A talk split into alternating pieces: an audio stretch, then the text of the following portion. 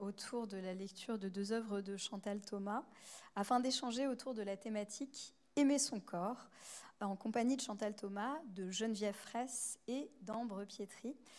Avant de commencer la lecture des œuvres par Ambre, j'aimerais rapidement présenter nos invités. Chantal Thomas, vous avez écrit de nombreux essais, notamment sur le marquis de Sade, Casanova, Marie-Antoinette, mais également sur l'esprit de liberté propre au XVIIIe siècle. Vous avez écrit des nouvelles, des récits autobiographiques, des romans. Vous avez enseigné et fait des conférences dans le monde entier. Vous avez été membre de prestigieux prix littéraires et vous en avez également reçu. Vous avez été directrice de recherche au CNRS, puis accueillie à l'Académie française depuis l'année dernière. Et quand on vous lit, et notamment quand vous écrivez sur la nage et sur le fait que cette pratique vous permet d'avoir un rapport privilégié à vous-même, on sent que vous remuez peut-être involontairement des enjeux politiques. Et c'est la raison pour laquelle nous avons eu à cœur d'inviter Geneviève Fraisse. Bonsoir Geneviève Fraisse, vous êtes philosophe de la pensée féministe. Et vous avez, au travers d'une vingtaine d'ouvrages, vous êtes attaché à développer une généalogie de la démocratie à la lumière de l'égalité entre les deux sexes. Donc ce soir, euh, on va avoir le côté euh, sensible euh, du, du, corps et de la représentation du corps et le côté plus théorique avec vous, Geneviève. Dans tous vos ouvrages, vous avez exploré et interrogé les mécanismes excluants et discriminants pour les femmes dans les systèmes institutionnels d'une part et dans les usages sociaux d'autre part, publics et privés. En France, vous reconstituez dans votre œuvre de manière très convaincante la dynamique historique qui édifie une démocratie exclusive, c'est-à-dire souvent une démocratie qui exclut les femmes, et qui de ce fait laisse aussi la porte euh, ouverte à leur inclusion. Ambre Pietri, vous êtes actrice et artiste-interprète. Vous avez été formée à la compagnie Florestan à Monaco, puis au Conservatoire régional de Nice et à l'école Claude Mathieu à Paris. Vous êtes diplômée euh, du Conservatoire national supérieur d'art dramatique de Paris et vous avez fondé la compagnie 147. Ce soir, vous allez euh, lire plusieurs passages de deux essais de Chantal Thomas, au sein desquels le corps détient une place prépondérante. Il s'agit d'une part de Souvenirs de la marée basse euh, et Journal de nage, qui ont respectivement été publiés en 2017 et 2022. Euh, et c'est suite à cette lecture que nous donnerons donc la parole à nos invités pour une discussion autour de la thématique aimer son corps. Alors Chantal, je vous laisse peut-être éventuellement présenter ces ouvrages qui sont différents. Euh, très brièvement, c'est euh, pour dire seulement que c'est deux voix, puisque Souvenir de la marée basse, c'est euh, un mélange de mémoire et d'imagination au présent. C'est un jeu entre le présent et le passé. Et c'est un livre consacré à, ma mère, ma mère comme nageuse. Et Journal de nage, qui est écrit juste après le confinement, et dans un présent d'actualité. Donc, euh, dans un premier livre, le corps est fantasmé aussi. Et dans le second, il est vraiment euh, presque instant après instant, parce que j'écrivais juste au sortir du bain, il est là. Voilà, je précise parce que dans la lecture d'Ambre, Pietri, euh, c'est deux registres. Et, j'ouvre sur une, euh, une photo qui était dans De sable et de neige et qui est une photo de mes parents sur, sur la plage avec moi euh, dans le Varec. Et voilà, je l'ouvre parce que Souvenir de la marée basse est vraiment dédié à eux ils sont présents. Je vous remercie beaucoup. Donc, euh, on vous laisse la, la scène Ambre.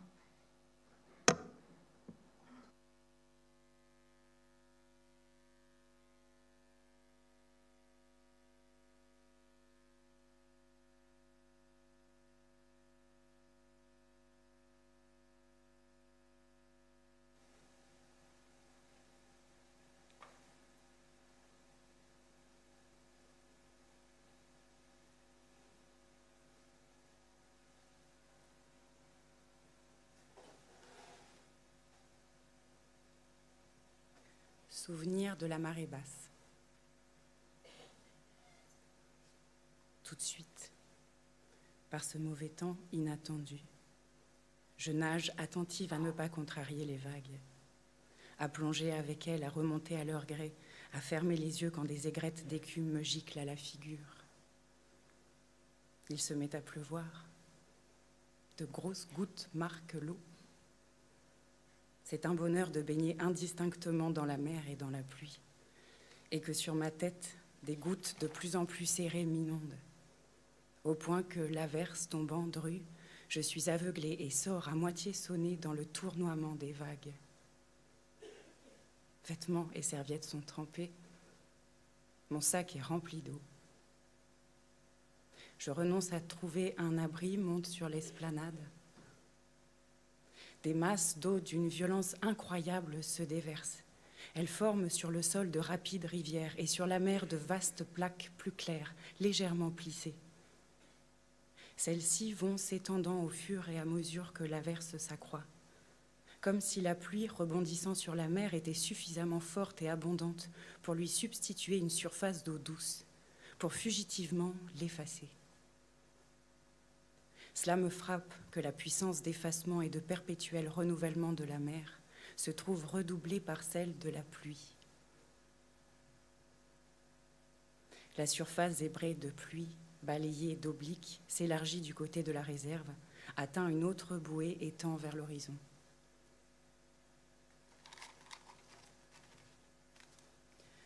Ma mère venait parfois nager ici, même si sa plage coutumière était près de chez elle, au pied de la promenade des Anglais, devant l'hôtel Westminster. Mais elle nageait aussi en face du cours Saléa. En fait, elle n'avait pas de plage habituelle, au point qu'à la fin de sa vie, à un âge où la tendance générale est de restreindre le champ de ses efforts, elle prenait régulièrement le train pour Villefranche-sur-Mer, dont elle aimait la baie, selon elle de meilleures proportions et mieux protectrice que la baie des Anges.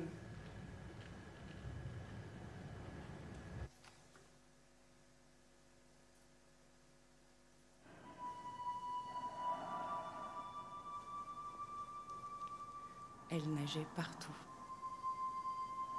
à des heures changeantes, avec une obstination, une opiniâtreté qu'elle ne manifestait pour aucune autre activité.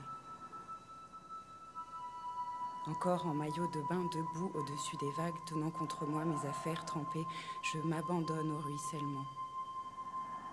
L'eau du ciel glisse sur, mon front. Mes yeux se salent du sel de ma peau. Et moi qui ai toujours vu en ma mère une femme indifférente à toute notion de transmission, et en moi-même un être surgi d'aucune sagesse précédente, il m'apparaît soudain qu'à son insu, elle m'a transmis l'essentiel, l'énergie d'un sillage qui s'inscrit dans l'instant, la beauté d'un chemin d'oubli, et que si j'avais quelque chose à célébrer à son sujet, quelque chose à tenter de retracer, c'était paradoxalement la figure d'une femme oublieuse. Insoucieuse, non, mais oublieuse, oui. Était-ce de sa part une force ou une faiblesse Les deux, sans doute? Et tandis que la pluie se déverse par trombes et me baigne en surabondance, tandis que mes, mes, affaires de plage sont prêtes à partir à volo, emportées par une de ces ondes de crue, j'ai envie d'être déjà rentrée déjà prise par une musique d'écriture, continuant de contempler le rideau de pluie et, à travers lui, bien au-delà, ma mère en train de nager, seule, inaccessible, touche minuscule dans l'immensité bleue, point quasi imperceptible, imperceptible en vérité sauf au regard de ma mémoire.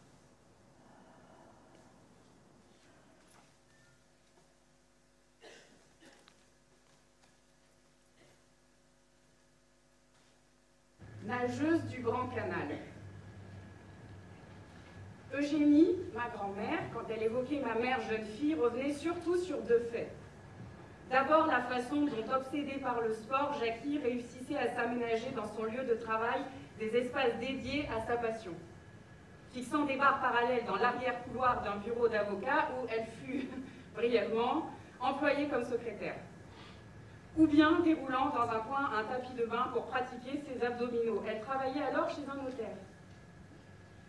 Ma grand-mère se rappelait aussi cette fantaisie qui avait pris sa fille en plein juillet de se jeter dans le grand canal à Versailles et de commencer à y nager tranquille, de son crawl élégant, admirablement scandé, rapide mais pas trop, de son crawl régulier et qui pouvait la faire prendre lorsqu'on la regardait ainsi à l'œuvre dans l'eau comme une force qui va. Mais qui, ce jour-là, ne put sans doute pas aller longtemps.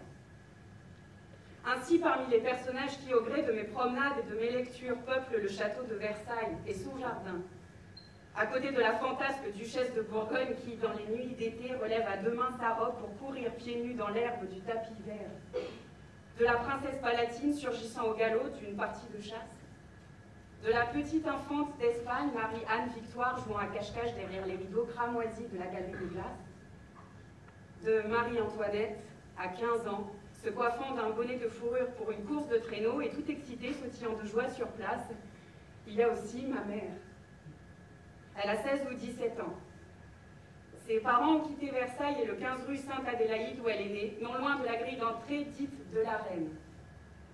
Elle habite avec eux à Viroflay, mais elle revient souvent à Versailles, à bicyclette, en passant par les bois. Ce matin-là, elle n'a pas clairement le projet de se baigner dans le grand canal, mais elle a toujours un maillot de bain avec elle, au cas où.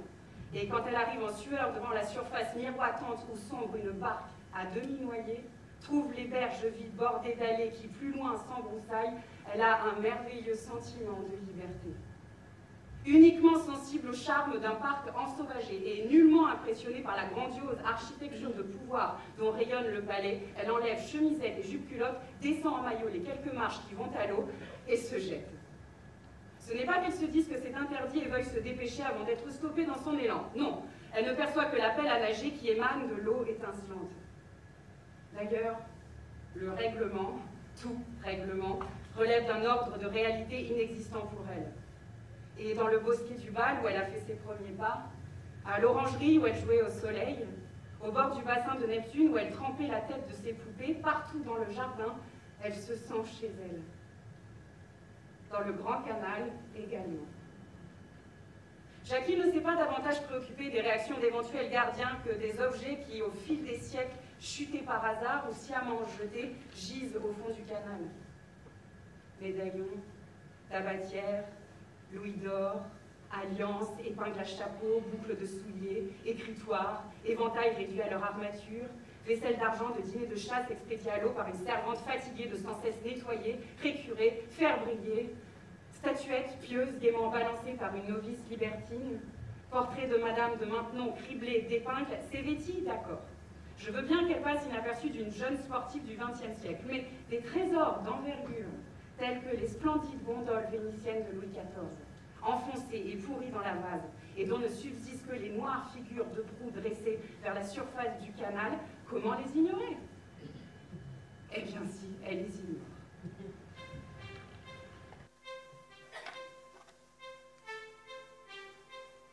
De même que les tremblantes silhouettes l'informe assemblée de momies effarées, soudain réunies et qui, à différents étages du château, se pressent aux fenêtres, sidérées par l'extraordinaire du spectacle. Une jeune fille sur une bicyclette, une jeune fille qui se déshabille rapidement en plein air et plonge, une jeune fille qui nage. Bien sûr, certains ont déjà vu quelqu'un nager et même peut-être savent nager. Des hommes pour les femmes, c'est évidemment exclu. Des femmes bien nées, bien élevées ne nagent pas. Cela supposerait en plus un déshabillage compliqué d'une lenteur impossible. Nager, l'idée seule. Quelle folie Ils sont de plus en plus nombreux aux fenêtres. Les hommes par vieille, habitude libertine, les femmes par réflexe soi-disant dévot. Elles brûlent d'indignation. En même temps, je le sais, pour avoir revêtu un 14 juillet comme figurant dans les adieux à la reine, le grand texte de cour, une conscience de sa dignité contrebalancée par le poids de plusieurs kilos de velours.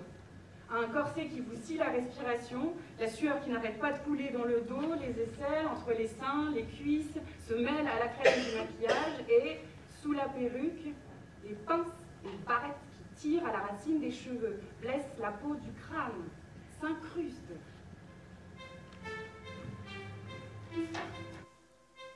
Elle donnerait tout. Elles qui n'ont plus rien à donner, pour être à la place de la baigneuse, pour faire, même en passant, même pour une heure, partie d'un monde où elles seraient libres d'aller et venir sans escorte, de simplement, comme ça leur chante, suivre leur humeur.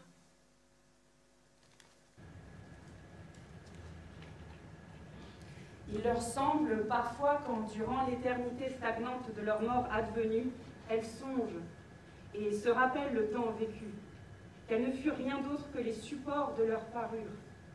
Toute leur existence leur revient réduite à une suite de séances de coiffure, maquillage, essayage, habillage et déshabillage. Il ne leur reste pas un mot, pas la moindre réplique des papotis échangés devant le miroir de leur toilette.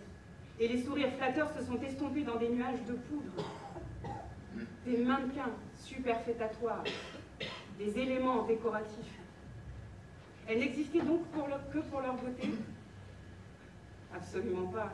Elles valaient d'abord pour la perpétuation d'un nom et avaient le devoir d'engendrer des fils. Louées pour leurs agréments, chantées pour leur qualité, elles n'étaient en fait que les rouages d'un programme de reproduction.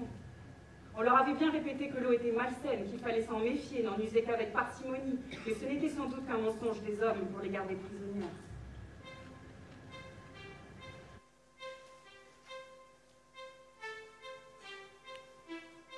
Entrer dans l'eau, plonger, remonter, flotter, dériver. Qu'est-ce que cela peut être, se disent-elles, les yeux rivés sur la jeune fille aux allures de garçon, qui éprouvait une caresse qui s'insinue partout en vous, une douceur qui vous enrobe les reins avec la même attention qu'elle vous lisse les cuisses et joue avec vos lèvres?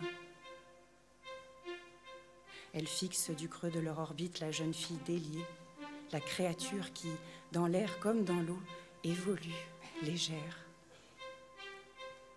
L'envie ravage ce qu'il leur reste de trait. La nageuse du grand canal s'ébat dans l'euphorie d'un bien-être immédiat. Ce qui peut exister autour, dessous ou au-dessus d'elle, elle s'en soucie comme d'une guigne. Elle n'est sensible qu'aux délices de l'eau contre sa peau, au vif de cette immersion qui, d'un coup, la revigore.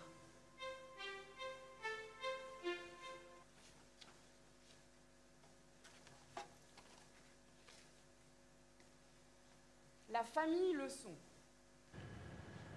Il n'y a pas que les algues et les coquillages à me figer en contemplation.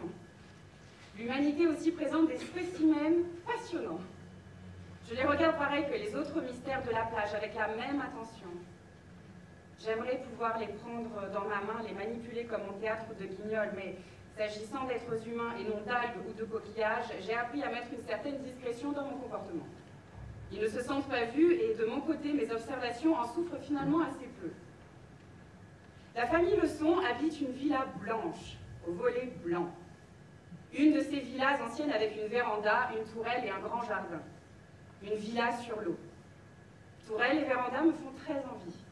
Pas autant pourtant que l'escalier de pierre qui donne sur la plage et à marée haute tombe dans la mer, de sorte que les enfants de la famille Leçon pourraient, en descendant marche à marche leur merveilleux escalier, entrer doucement dans l'eau. S'ils en avaient l'autorisation. Or, dans la famille Leçon, les autorisations sont rares. Ils sont cinq enfants, tous assez vilains comme les parents. Ce n'est donc pas la beauté qui chez eux m'attire. Mais quelque chose d'autre, quelque chose d'étranger chez moi où les sautes d'humeur de ma mère créent un climat instable, où à tout moment des renversements de situation, des changements de projets sont possibles. Les leçons sont d'un esprit de sérieux carabiné. Ils font tout comme il faut. J'adore les regarder prendre le petit déjeuner dans leur jardin en terrasse. Ils sont déjà nets et bien repassés. Ensuite viennent les devoirs de vacances, puis en fin de matinée le bain comme récompense. L'enfant puni en est privé. Il peut avoir à subir en plus une explication, c'est la partie qui me plaît le plus. Les deux personnages, mère et enfant, vont et viennent le long de l'eau, habillés bien sûr. Pantalon retroussé, jupe relevée au-dessus des genoux. La mère débite sa mélopée morale, l'enfant écoute tête baissée. Ça peut durer très longtemps. Je barbote dans l'eau, je saisis des mots au vol, j'entends méchant. Responsabilité, avenir, tes frères et sœurs, rentrez. Je plonge la tête sous l'eau, émerge. Un mot affreux vient de frapper l'enfant puni. Pensionnat.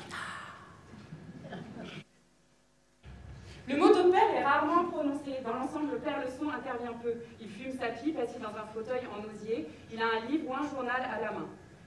Il émane de lui un ennui distingué. Et, si nécessaire, une infatigable faculté à répondre non aux diverses sollicitations de ses enfants, de sorte que le conseil maternel demande à ton père doit s'entendre comme un non encore informulé. C'est au père qu'il revient d'articuler le refus. Il la sème sur un ton neutre, sans état d'âme. Il ne déroge pas pour autant à la sphère supérieure où il se morfond. L'épouse est plus terre à terre, peut-être à cause de ses jambes épaisses et courtes. Mais même lorsque l'humeur est au beau temps, que la famille se détend, on joue au croquet, on rit d'une bévue du petit dernier, on lit à haute voix un conte pour enfants, les parents ne cessent de parler en parlant toujours un ton trop haut. Est-ce pour rendre plus accusatrice la question As-tu entendu ça, vie Ou bien parce qu'il y a une surdité congénitale dans cette famille? Les enfants de la famille Leçon, nés avec les portugaises ensablées, c'était pas grave puisque par tradition comme par vocation, la famille Leçon ne craint pas la répétition. La mère Leçon a une détestable habitude. Elle donne un ordre et ajoute « Attention, je compte jusqu'à trois !» Elle compte bien distinctement le délai accordé pour l'exécution. Elle articule « Un, deux, trois !» Si à trois, l'enfant n'a pas obéi, c'est la gifle. La famille Leçon, et cela n'a rien de surprenant, a des accointances avec la famille Chiffre. Il y a d'autres villas à côté de celles occupées par la famille Leçon. Elles ont en commun d'avoir été bâties face à la mer, de, de posséder un grand jardin, d'être mortes l'hiver et de se ranimer l'été. De cette vie de famille si réglée, de ce bruit à plusieurs qui passe quasi inchangé de génération en génération, en même temps que l'héritage de la villa. Elles vont constituer mon premier théâtre, un spectacle de la vie adulte, une représentation de famille en ordre. Et sans que j'en sois alors consciente, la distance d'où je les observe m'empêchera plus tard de passer de l'autre côté, comme s'il subsistait toujours entre eux et moi une bande de sable inconstructible.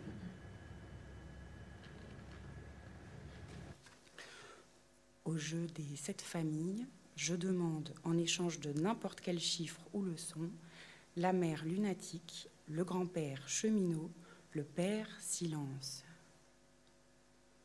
Je demande ce que je possède.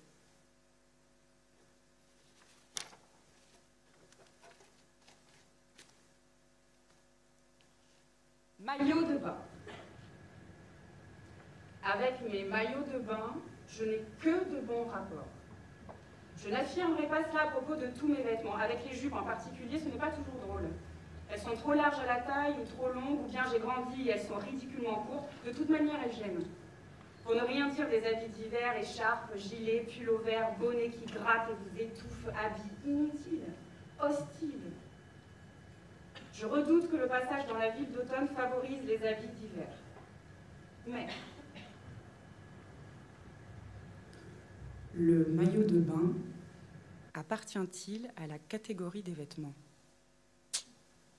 C'est une question. D'ailleurs, il y a une époque où, au moins quelques étés, où aller avec ou sans maillot est équivalent. Et même plus tard, à l'âge d'une supposée naissance pudeur, il est extrêmement plaisant, après le bain, d'aller, nu, rincer son maillot au bord de l'eau pour le débarrasser du sable, de le regarder flotter, puis couler, et puis de s'avancer un peu plus loin dans l'eau, de le tenir entre deux doigts et de se promener avec lui. Ainsi, alors qu'en apparence le bain est fini, que je suis en effet sortie de l'eau, par le prétexte du rinçage de maillot, j'y retourne. Dieu seul sait combien de temps peut durer l'opération. Et chez moi, il sera agréable d'étendre mon maillot pour qu'il sèche, dans le jardin derrière la maison, dans le parfum du figuier.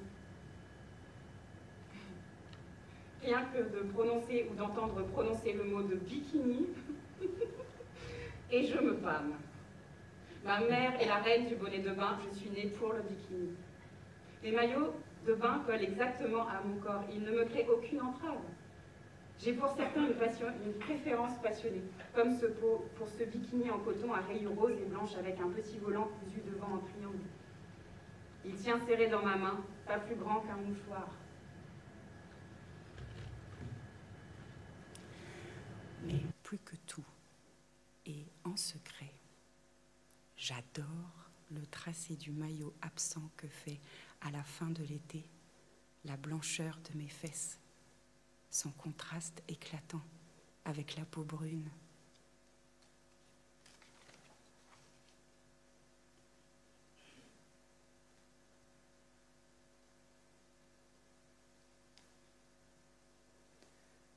Journal de nage, corps confiné, à travers les grilles.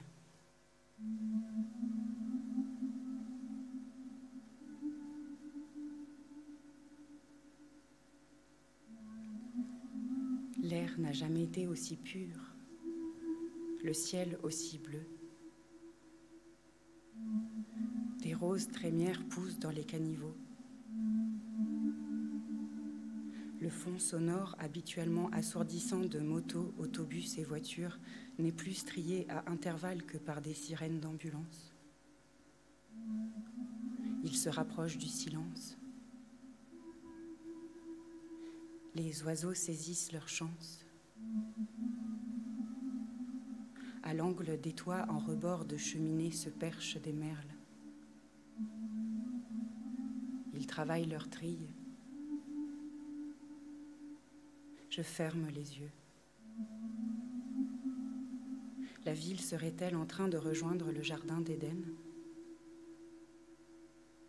Des animaux qui n'ont jamais foulé le macadam se risquent en plein centre. Ils réinvestissent leur territoire ou se sentent prêts à nous coloniser. Au Canada, des ours font les poubelles, traînent à l'entrée des cinémas. Des hérissons, des ragondins salis. Au Mexique, des pumas pointent le nez. Dans nos régions, les sangliers se reproduisent à vitesse grand V. Ils folâtrent dans les parkings, se collent la hure contre les rétroviseurs. Sur les places de village et leurs terrasses à l'abandon, les loups se rassemblent. À Paris, des canards sauvages se font prendre en photo dans Saint-Germain-des-Prés. Des oies se dandinent sur le pont des Arts, des renards rôdent dans les parcs, ils se faufilent entre les broussailles. Les bancs publics disparaissent sous les orties. Les pentes des buttes Chaumont prennent des allures d'alpage. À travers les grilles, j'en contemple l'envahissante verdure, l'inquiétante vitalité. Je fantasme les fastes de la nature retrouvées et les dégâts. À ce régime, des racines d'arbres monstres défonceront la chaussée et feront sauter les immeubles. Dans les transports en commun, les rongeurs liquideront les derniers restes de passagers avant de s'attaquer au siège. Des familles de prédateurs s'y installeront, ni d'aigle dans la cabine du conducteur. Je respire fort, fais quelques mouvements censés m'agrandir le torse et jeter un sort à la boule d'angoisse latente. Et puis, je reprends mon tour du parc, à l'extérieur doublé par des pelotons de joggeurs dont le souffle an équivaut en bouffée de solitude au sifflement d'un train dans le lointain. Les marcheurs aussi me doublent. Ils vont d'un pas mécanique, les écouteurs aux oreilles, en dialogue avec des interlocuteurs invisibles, eux-mêmes sourds et aveugles au monde, et qui, remontés à bloc, tournent en rond pour garder la forme. Je fais comme eux, je sors pour garder la forme, mais quelle forme mon corps a basculé du côté de l'angoisse de survie au détriment du goût de la vie. Il est réactif, prudent, solitaire, sur la défensive. Après des visites éclairs au dehors et des achats furtifs, je me scrute. Et si j'avais empoché une pièce de monnaie maléfique? Et si j'avais palpé un citron contaminé, respiré un souffle morbide, l'autre est à éviter, l'autre fait peur. Il peut être porteur du fléau comme l'était autrefois à l'entrée des ports les navires venus du Levant. Des recommandations parlées, écrites, affichées décrivent les symptômes, mais l'absence de symptômes ne signifie pas l'absence de la maladie. Cette épidémie, comme toute épidémie mortelle, pousse à l'hypochondrie et à la paranoïa.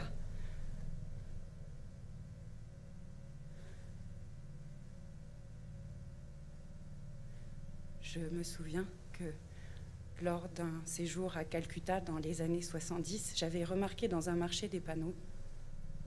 Il prévenait du risque de choléra et en indiquait les signes. Mon compagnon de voyage était aussitôt rentré salité. En Inde, je voyageais pendant les mois de la mousson dans la chaleur, la sueur, une promiscuité épuisante. Chaque fin d'après-midi, des trombes se déversaient, complètement trempées. L'abondance d'une telle pluie annule tout effort pour se protéger. Je courais sous les gouttes tièdes, enjambais des ruisseaux de détritus, éviter de bousculer les vaches sacrées. Une couleur safran dansait devant mes yeux, celle des bouquets et guirlandes de marigold partout dans les temples. La maladie et les miasmes participaient d'une excitation de cérémonie. La possibilité d'épidémie appartenait à un univers de l'irrationnel et de la fusion. Les corps, la luisance des peaux, la fièvre des regards en prenaient une présence accrue. Des singes me tiraient les cheveux, j'étais à la fois terrorisée et métamorphosée. Le ciel avait sa part dans cette atmosphère de déluge l'épidémie relevait d'humeurs liquides, torrentielles à leurs heures, et qui débouchaient sur un grand théâtre des ténèbres. Je pensais à Antonin Artaud, né à Marseille, à ses visions des ravages de la peste de Marseille, introduite dans son port par le grand Saint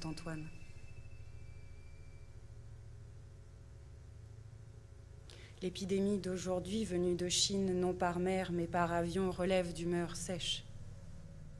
Elle ne débouche pas sur les excès et les délires sexuels d'une danse de la mort, mais sur les écrans des ordinateurs. Non sur la transe, mais sur la télévision.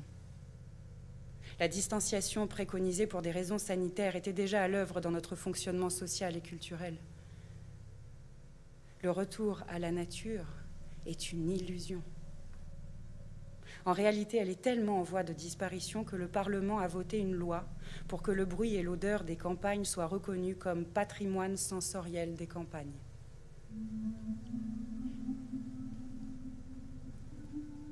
Le canard sauvage, en balade à Saint-Germain-des-Prés, n'ira pas loin.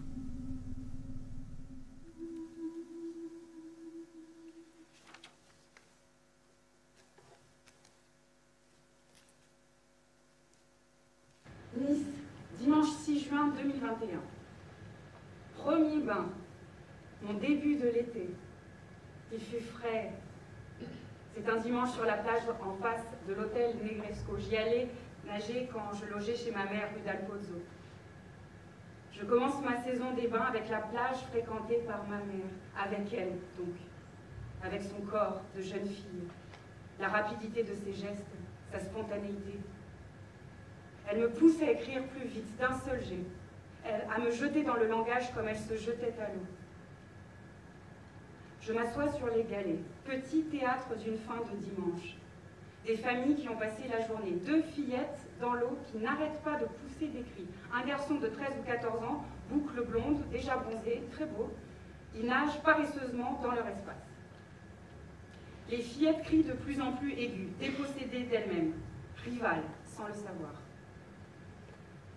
C'est tout enfant qu'une petite fille devrait commencer d'aimer son corps, de s'aimer, de se tracer un chemin d'indépendance qui rende impensable une quelconque complicité avec la croyance en une suprématie mâle. Les fillettes vont-elles réussir à se détacher du joli garçon? Au contraire, elles font de l'écume, gigotent et s'ébrouent pour lui, constant dans son indifférence jouée. Je vais me baigner,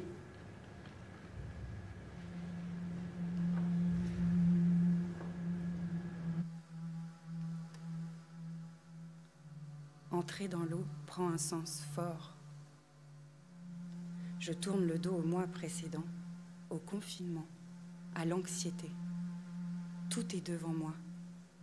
Dans un ciel légèrement voilé, une lumière à la Whistler, un bleu retenu, des lueurs orange mêlées de gris. Il y a la fraction de seconde où, de froide et rébarbative, l'eau, quand vous avez commencé à nager, vous accueille et vous murmure à sa manière insinuante, enveloppante, continue. Je suis entrée dans l'eau. Je suis entrée dans un autre mode d'être. Peut-être parce que j'ai tellement désiré cet été. Je voudrais ne pas le laisser filer sans tenter de le fixer sans chercher à en retenir quelque chose dans la nasse de mes phrases. J'ai envie de poursuivre autrement l'entreprise paradoxale entamée avec souvenir de la marée basse, portrait de Jackie, ma mère, en nageuse, de saisir l'insaisissable, de doter d'une mémoire ce qui, se traçant sur les flots, est voué à l'effacement immédiat. Je tends à rejoindre le monde à célébrer sa splendeur dans son éclat le plus fugitif, dans la puissance même du présent, tout en chérissant les fantômes du passé. Car il y a le haïku, le condensé d'un c'est ça en quelques mots, et il y a la leçon de Proust, la phrase labyrinthe qui opère la résurrection d'un déjà mort et le relance dans une circularité infinie. Il y a l'instantané mat, et la diffraction d'une luminosité en appel d'éternité. Vouloir les deux. Une utopie, bien sûr. Elle m'anime.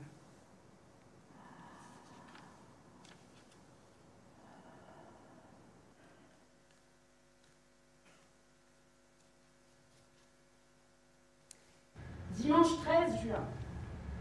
Je finis par m'endormir de près enlacé à moi-même et au matin, pivotant d'un pas de danse, je prends le chemin de la plage.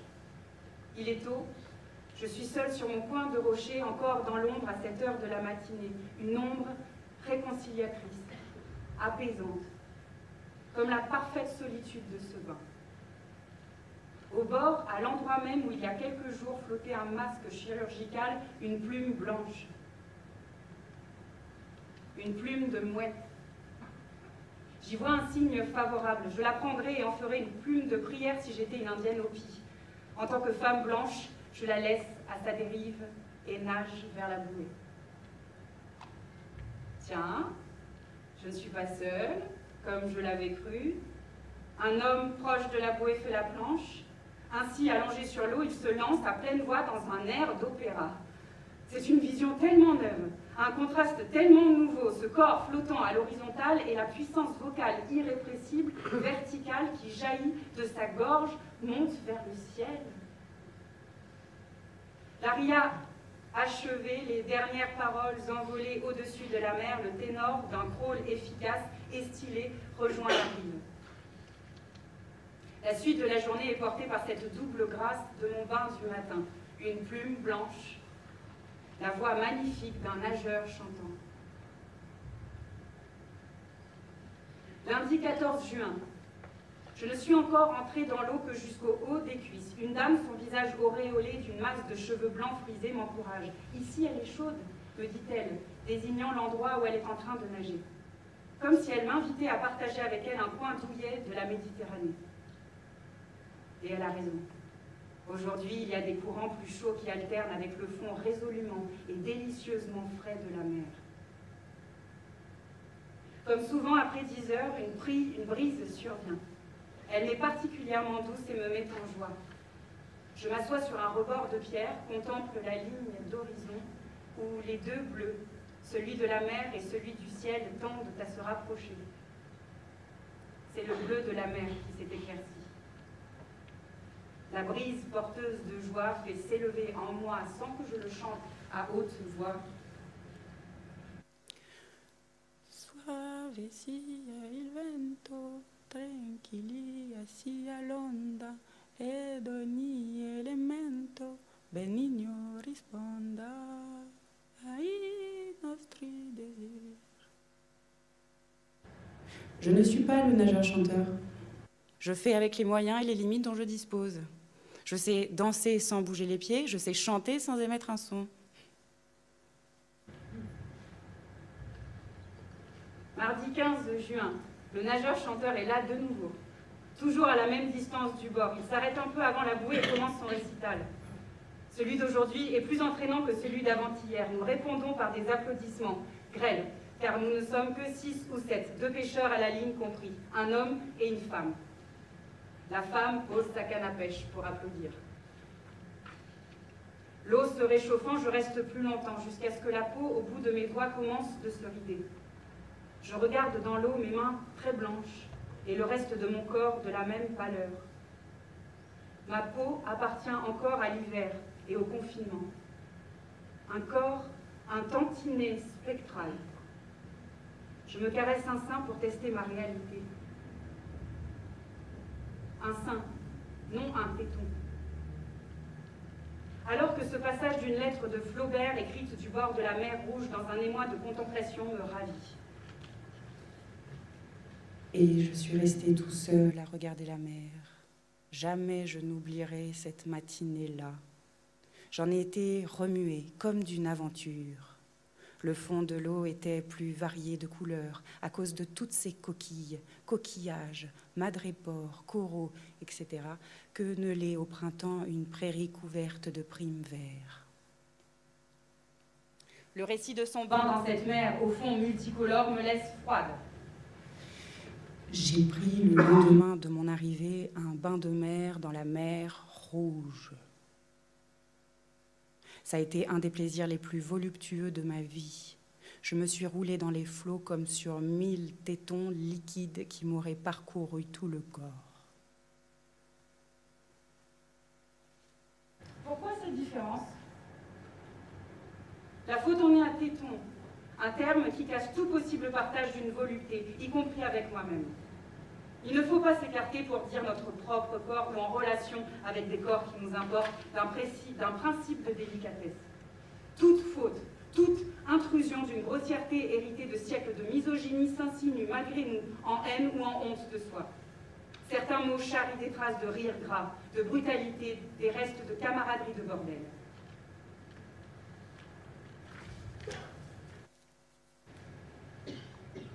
Paris, mercredi 30 juin, départ de Nice.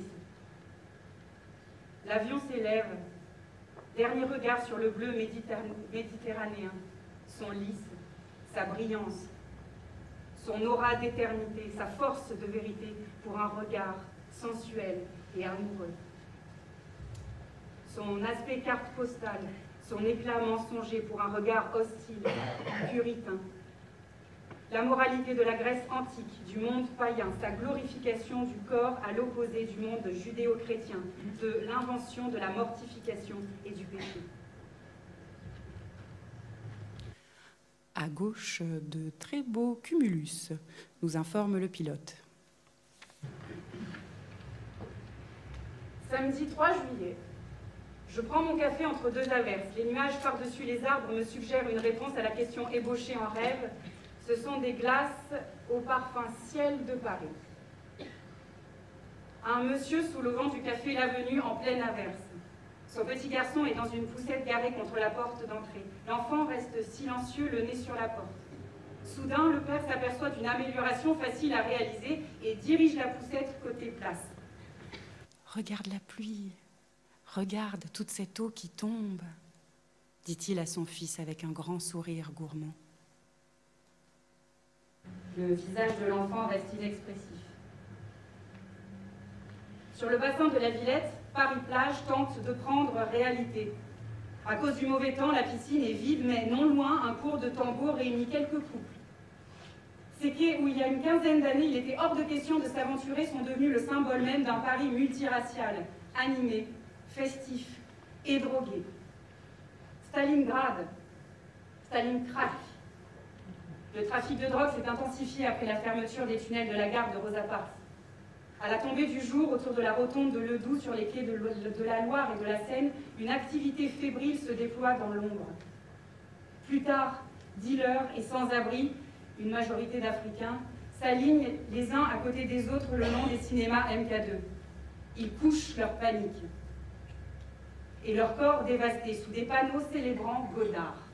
Ces appels à la révolution, le mépris, Brigitte Bardot et Michel Piccoli, une jeune femme et son mari au lit dans leur appartement de Rome.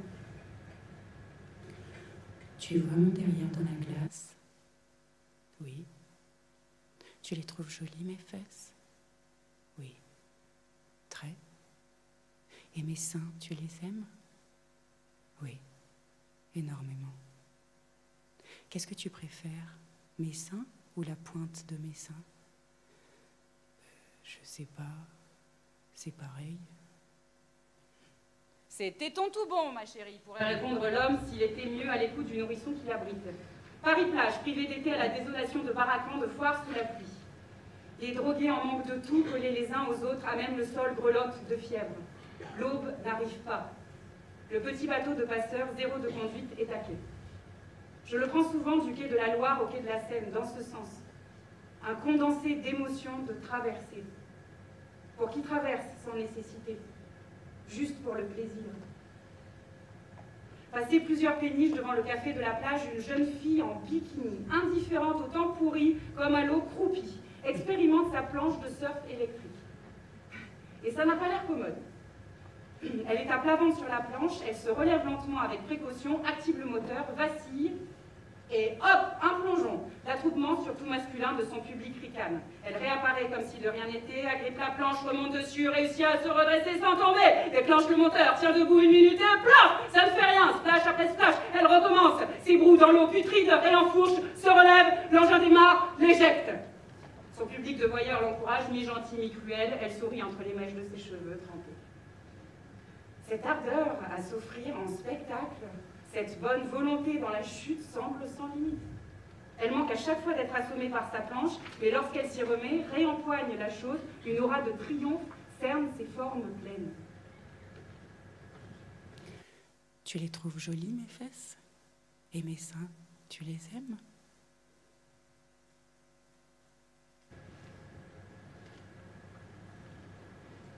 Une des premières fois où j'ai mis les pieds dans l'East Village à Manhattan, j'ai vu au milieu de Saint Mark's Place une fille à longs cheveux qui bloquait la circulation. Ivre ou droguée. Elle n'arrêtait pas de tomber. Elle décrivait des cercles titubés, s'effondrer pour se relever et recommencer. Elle portait peint en rouge sur le dos d'un blouson de cuir déchiré, Living Disaster.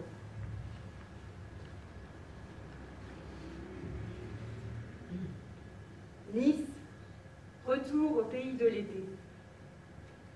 Mardi 6 juillet.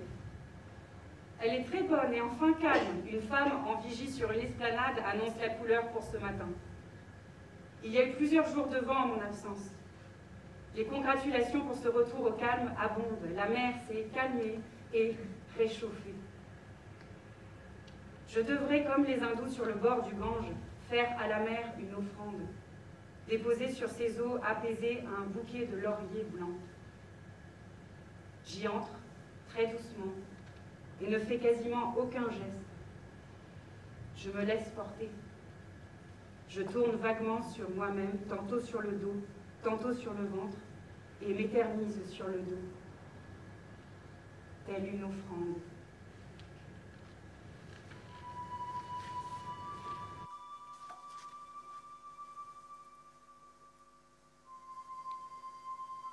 Dimanche 22 août. La mer n'a pas la perfection d'hier. Elle est verdâtre, mâle limpide, hérissée de vagues, pressée. Quelque chose va changer, ou plutôt se terminer. Le grand déploiement solaire de l'été est sur son déclin. Une fleur de bougainvillier dérive, violet, délavé, Parme pâli. Le maillot de bain violet de ma mère. Je lui avais acheté alors qu'il était certain qu'elle ne s'en servirait jamais, puisqu'elle avait oublié jusqu'au geste pour nager. Chose qui déchire le cœur.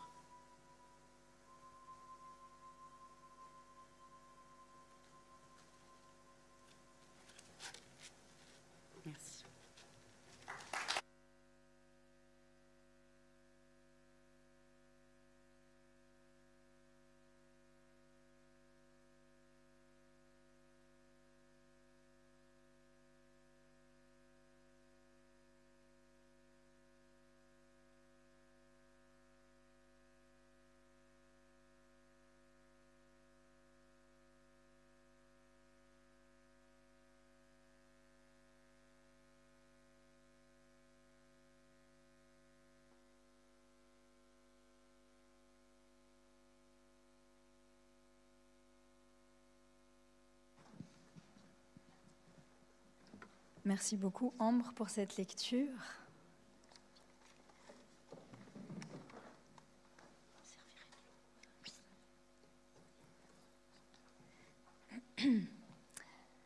Donc merci pour cette très belle lecture euh, de deux œuvres euh, de Chantal Thomas. Euh, première question, Chantal, qui tient quelque peu du, biographique. Donc Ambre vient de lire deux textes qui évoquent d'une part votre enfance à Arcachon et d'autre part le rapport que vous entretenez à la nage juste après le confinement à Nice on a l'impression, quand on vous lit, que le rapport que vous entretenez avec votre propre corps a toujours été très harmonieux. Est-ce que c'est le cas? C'est une des grâces, je crois, d'avoir grandi euh, au bord de l'eau et aussi euh, ce que j'ai dit sur ma mère, qu'elle était euh, distraite et pas du tout famille. Euh, ce qui veut dire que j'étais euh, assez livrée à moi-même et que les enfants vivaient ensemble, loin des adultes. Euh, je regardais les adultes de loin et c'est une sorte de, regard qui, a fait que j'étais enlacée avec moi-même et aussi on vit au rythme des saisons à Arcachon. Et d'autant plus que c'est une ville qui est divisée en saison. Il y a la ville, la ville d'été, la ville d'hiver, etc. Et donc, euh, profondément, j'ai mis beaucoup de temps à comprendre la société et même à me dire qu'il y avait une société. Et, l'école m'a fait un coup terrible. Euh, ça m'a paru une sorte d'assemblée euh, maniaque dont je percevais pas du tout les codes. et j'ai eu un sursaut vers l'âge de 13 ans où je me suis dit, si je me laisse noyer, c'est le cas de le dire, euh, je c'est grave, ça peut être grave. Mais sinon, je, ne comprenais pas. Et j'ai eu l'impression de faire très sciemment un saut dans le désir d'intelligence, alors que ça, ça ne m'intéressait pas. Geneviève Fraisse, pour commencer, euh, donc, euh, vous parlez beaucoup dans vos œuvres du, du, corps de la femme. Euh, est-ce que je peux vous demander comment est-ce que vous avez décidé de travailler sur la place de la femme dans l'histoire? Est-ce qu'il y a eu un moment, un événement de déclic ou? Euh, Je pense que j'ai eu envie de travailler sur l'envers du décor, en fait, puisque je ne m'attendais pas à ce que vous me posiez une question aussi personnelle. Je pensais que j'allais parler du travail de, Chantal. Euh, je crois que j'ai eu envie de travailler sur. Je suis née dans, un, dans une communauté d'intellectuels, personnalistes de l'après-guerre. Et hum, les hommes y jouaient un rôle particulièrement euh, visible dans leur joute oratoire. C'est pas que je les trouvais euh, crétins, mais simplement, euh, je pensais qu'il y avait un envers du décor. Donc je crois que mon choix a été de travailler sur l'envers du décor et comme je suis de la génération qui suit et de 68 à la Sorbonne et du MLF euh, de toute la décennie 70, euh, ces collectifs-là m'ont porté non pas à la femme, mais au, pluriel. Et pour, pour y revenir, que, que vous a inspiré, euh, que vous ont inspiré ces extraits donc, de l'œuvre de Chantal Thomas? Ben, C'est étonnant parce que Chantal Thomas. Alors on se connaît, donc euh, excusez-nous, on se tutoie. Euh, euh,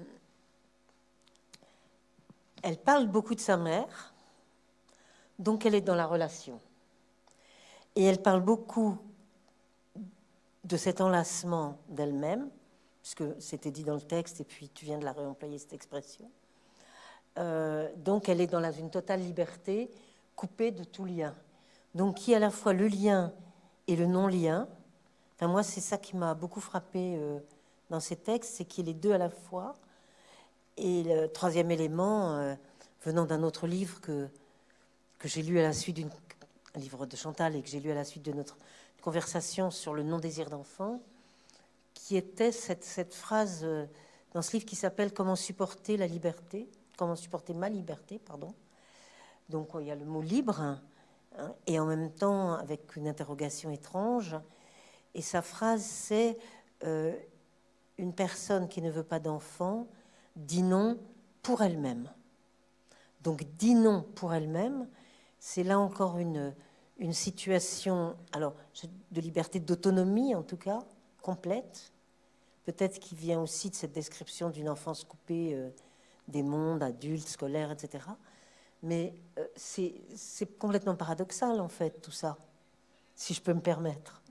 C'est complètement paradoxal, parce que, à la, parce que cette présence de la mère, c'est que de la relation. Bon, tu parles beaucoup de transmission, mais c'est énormément de relations quand même.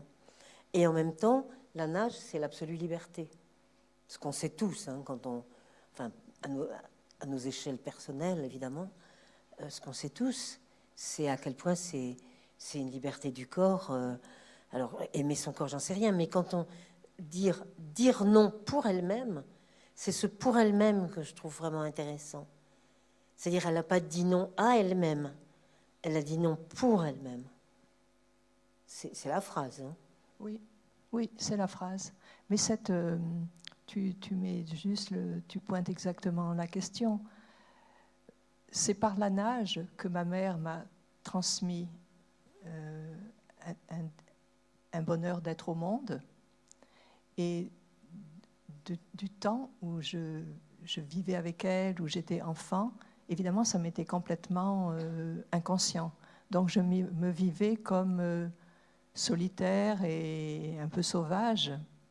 Et rétrospectivement, elle m'a transmis ça, justement, c'est le mystère de l'eau. Euh, l'eau est à la fois une plénitude et à la fois ce sur quoi rien ne s'inscrit. Donc c'est quelque chose entre le... Euh, elle m'a dit quelque chose, elle m'a dit ça, elle m'a dit euh, une manière de jouir de l'instant. Mais, et c'est sans doute contradictoire, j'ai aussi construit un être complètement intellectuel, euh, euh, amoureuse du savoir, mais le, départ, l'origine, c'est en effet une, une, sorte de monde de pure sensation. Et c'est pour ça que c'est, c'est de la liberté Je ne sais pas, mais c'est, euh, c'est la question une, du, manière d'être hors non sociale au départ. Non, parce que dans, dans le rapport au savoir, et sais que ça on le partage, euh, c'est quelque chose de l'ordre de la jouissance. Tandis que la nage dans l'eau comme ça, j'entends plus, j'entends surtout la liberté. Alors après, on peut faire le lien entre tout ça, mais c'est tout, c'est des choses qui sont qui sont quand même euh, distinctes. Enfin, qu'on a appris à distinguer, même si. Absolument. Justement, en fait, on a appris à le distinguer, alors que je pense que le, ce qui s'inscrit à l'origine et avec quoi on grandit et qui est du côté, je pense à, à, Barthes qui a, été, qui a été tellement important pour moi, qui est du côté de la saveur et d'un savoir comme euh, agrandissement de soi-même et euh, proximité à soi, là les choses se rejoignent. Mmh. Oui. oui D'ailleurs, c'est quelque chose dont, dont, tu parles beaucoup, Geneviève le, rapport au monde et le rapport à la bibliothèque. Et que c'est le même, à un certain point, c'est le même élan qui nous porte. Justement pour Un élan sensuel, étrangement. Tout à fait. Pour revenir à, Roland Barthes, qui a été très important dans votre parcours, on sait qu'il ne différencie pas la réflexion intellectuelle de euh, son ancrage émotif et affectif. Euh, est-ce que le corps pense Et comment pense-t-il? Alors je vous pose la question à chacune d'entre vous, peut-être. Alors d'abord le corps, euh, je pense qu'il nous suggère des pensées. C'est très difficile à dire puisque on est dans une, intimité indissociable. Mais il est sûr que quand je lis des textes, certains me paraissent plus inspirés par le corps que d'autres. C'est une des choses qui m'a. C'est là où on se sépare, Geneviève et moi. J'ai fait des études de philosophie et j'ai été euh, vraiment découragée par ces voix qui, universelles qui venaient de personnes. Et quand j'ai rencontré Barthes et que je suis allée à son séminaire, une des premières choses qu'il a dit, c'était un séminaire sur le corps, justement, et sur la voix. Et il a parlé des, conférenciers et il a parlé de corps tronqués. Et tout d'un coup, j'ai vu ensemble la parole de la conférencière ou du conférencier et ce corps coupé à moitié. Et le corps, euh, dans les années 68, était la grande révélation. Et je l'ai vécu comme une sorte de confirmation d'un, d'un, savoir intuitif. Il, est aussi un de ceux qui a le plus souligné combien le corps était historique aussi. Donc le corps, euh, c'était à la fois euh, courir sur la plage avec la rupture de l'école, et puis avec 60, mai 68, retour à des évidences premières. Voilà. Geneviève ben, Le corps, euh, non, c'est bien qu'on ait dissocié tout de suite d'entrée de jeu le corps et l'esprit. De façon très cartésienne, mais ça ne me dérange pas du tout. Euh, j'ai eu le sentiment pendant. Bon, j'ai beaucoup travaillé sur l'histoire de la pensée féministe de ces trois derniers siècles. Et, et là, on rencontre deux choses. On rencontre euh, effectivement le, la, la l'émancipation, puisque en travaillant sur la démocratie exclusive, comme c'était dit tout à l'heure, en fait, je travaille sur comment, comment on subvertit cet exclusif qui n'est pas un excluant, hein, qui, qui, donne quand même la possibilité aussi de la subversion c'est qu'il y a l'esprit, et depuis le XVIIe, et Poulain de la Barre dit l'esprit n'a point de sexe, donc l'esprit est dissocié du corps, ce qui est très très bien pour l'émancipation. Contrairement, donc, c'est là où ça me fait basculer de manière paradoxale par rapport au XVIIIe et au matérialisme du XVIIIe, c'est qu'avec le matérialisme du XVIIIe, comme on dépend du corps, les femmes vont dépendre plus de leur corps, alors que le XVIIe nous propose, si l'esprit n'a point de sexe, qu'on puisse séparer le corps et l'esprit. Ça, c'est la première chose. Donc l'esprit, très bien, on peut, on peut y trouver justement à la fois, euh, je ne sais pas si je dirais le mot saveur, mais euh, le, plaisir et, enfin le plaisir sous toutes ses formes. Moi, c'est c'est pas c'est pas Barthes, peut-être c'est l'inspiration des textes de Michel Foucault qui m'a beaucoup permis, puisqu'on avait le droit de lire n'importe quel texte.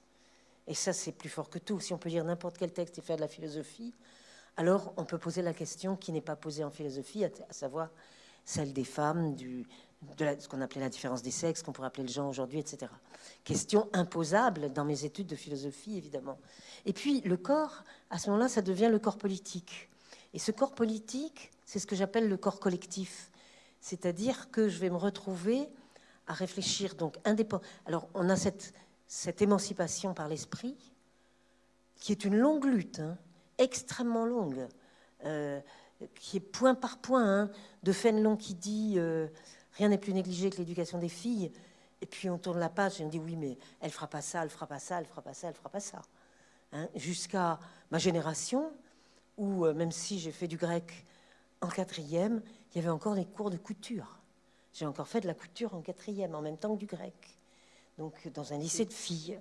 Voilà. Donc c'était hier ça. Hein. C'est pas il y a longtemps, c'est hier. Donc on avait cette, cet accès lent, mais lent comme vous ne pouvez pas imaginer pour la plupart d'entre vous, sur trois siècles, pour avoir droit à tout savoir, à la totalité du savoir. Ça, c'est la génération Simone de Beauvoir, Simone Veil, la génération qui, grâce au baccalauréat commun en 1924, va faire que on rentre dans l'infini du savoir. Ça, c'est de la jouissance aussi. Et je crois que la famille de Simone de Beauvoir s'est même pas rendu compte qu'elle était, qu'elle elle avait droit à, un savoir à l'infini. Alors que de, ça faisait trois siècles qu'on disait oui un peu de savoir mais pas trop, ceci mais pas ça, etc. Et le corps au milieu de tout ça, c'est complètement à côté. Pas, pas dans ce qui est le plaisir qu'on a à la lecture, et, etc. Mais au fait que ça va être l'autre endroit où on peut ralentir l'émancipation ou au contraire l'accélérer. Donc on a le corps de la reproduction, c'est-à-dire ce que j'ai fini par appeler, grâce au slogan américain, un habeas corpus, mon corps m'appartient, notre corps nous-mêmes, c'est la contraception et l'avortement, les années 60-70, dans laquelle j'étais euh, fort impliquée. Ça, c'est le corps de la reproduction, c'est un, droit qui est l'habeas corpus, qui est en 16 alors je dis en 1679 en Grande-Bretagne, le fait que si on doit être emprisonné, on a un corps. Non pas seulement les femmes, tout le monde. C'est le, tu auras un corps à montrer. You should have the body. Donc tu as, tu as un corps. Et ça, c'est ça la contraception. C'est on a un corps qui nous appartient. Donc on rejoint la question de la liberté. Et puis on a le corps qui est arrivé avec MeToo, qui est le corps euh, qui était libéré de la propriété, c'est-à-dire on a dans nos, régions du monde, mais Mikus c'est intéressant, c'est que c'est mondial en même temps. C'est complètement géopolitique, mais c'est mondial. Mais dans nos, dans nos contrées, nous avons obtenu, nous les femmes, la propriété de notre corps. Ce qui n'est pas la même chose que d'avoir la possibilité de décider si notre corps peut avoir ou pas un enfant. Euh, là, mais nous allons avoir la propriété de notre corps, c'est-à-dire que contrairement à ce qui se passe jusqu'au milieu du XXe siècle, où c'est le père ou le frère qui va décider du corps de la femme, elle a le droit de se marier, elle a le droit de ceci, elle a le droit de cela, mais son corps ne lui, elle n'en est pas la propriété. Confère les pièces de Molière, allez voir. Hein, on, échange les, on échange les femmes euh, comme des marchandises, disait Charles Fourier, euh, qu'on met sur le marché. Euh, Marie Wilson Craft dit la même chose, etc. Donc ça, les femmes vont récupérer la propriété de leur corps, mais on peut encore posséder leur corps. C'est la différence entre propriété et possession. Et MeToo, c'est ça. C'est ah, vous continuez à posséder mon corps, mais non, je suis désolée, je suis propriétaire de mon corps. Donc vous êtes prié de, ne pas toucher à mon corps. Et c'est ce qui est tombé sur des hommes puissants ces six dernières années qui n'avaient pas compris, qui ne se rendaient pas compte et qui disent comment Mais moi, je respecte les femmes, où est le problème? Ben oui, parce qu'ils pensent qu'ils peuvent posséder un corps de femme, c'est-à-dire le violer, le toucher ou le faire, bon, bref, toutes sortes de choses.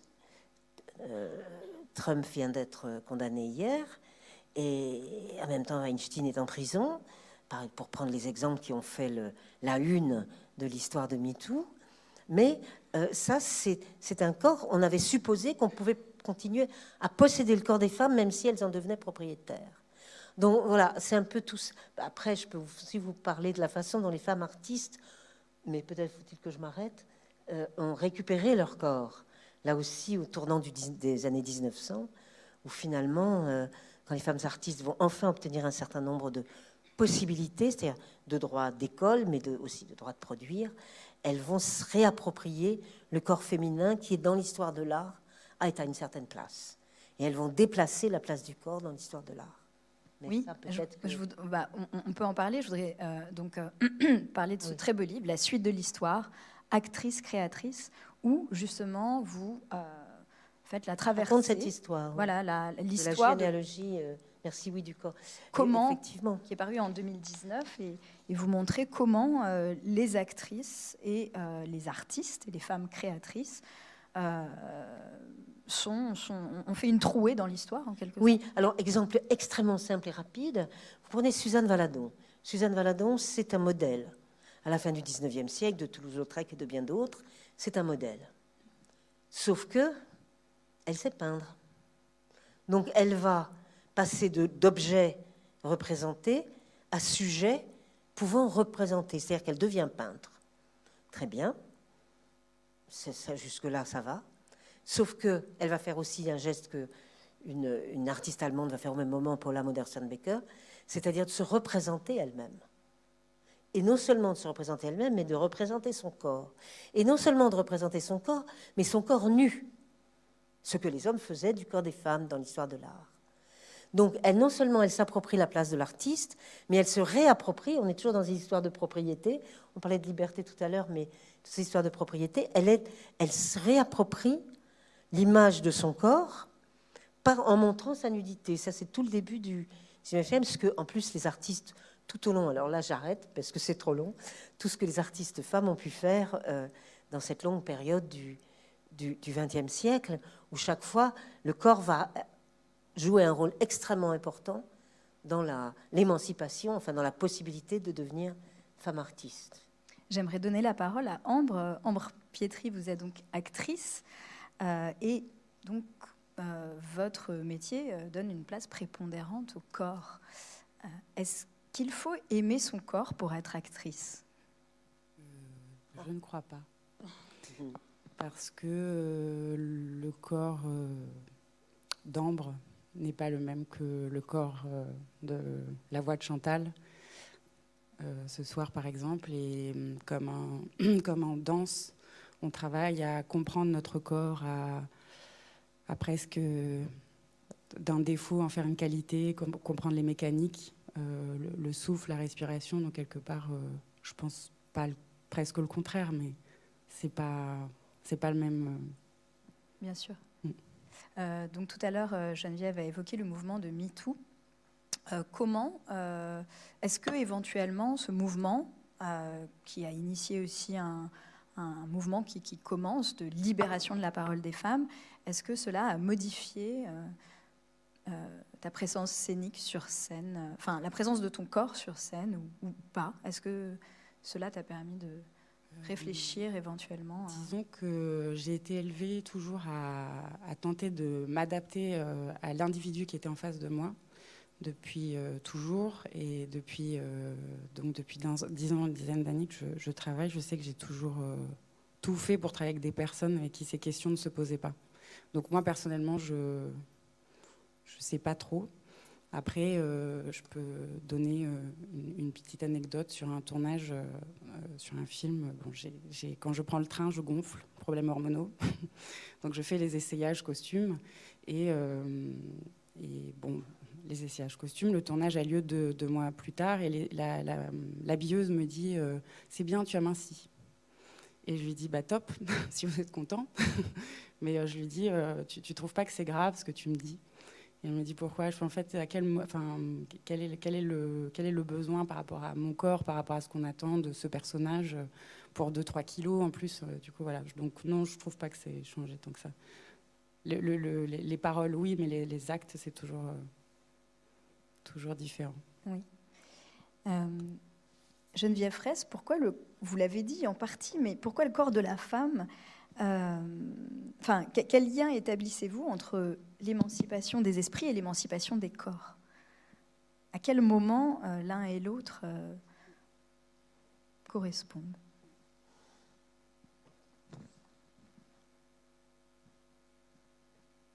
Je crois que, je crois que tout à l'heure, quand je le dissociais sur notre histoire des, siècles passés, c'est précisément parce qu'on les a euh, sans cesse reliés.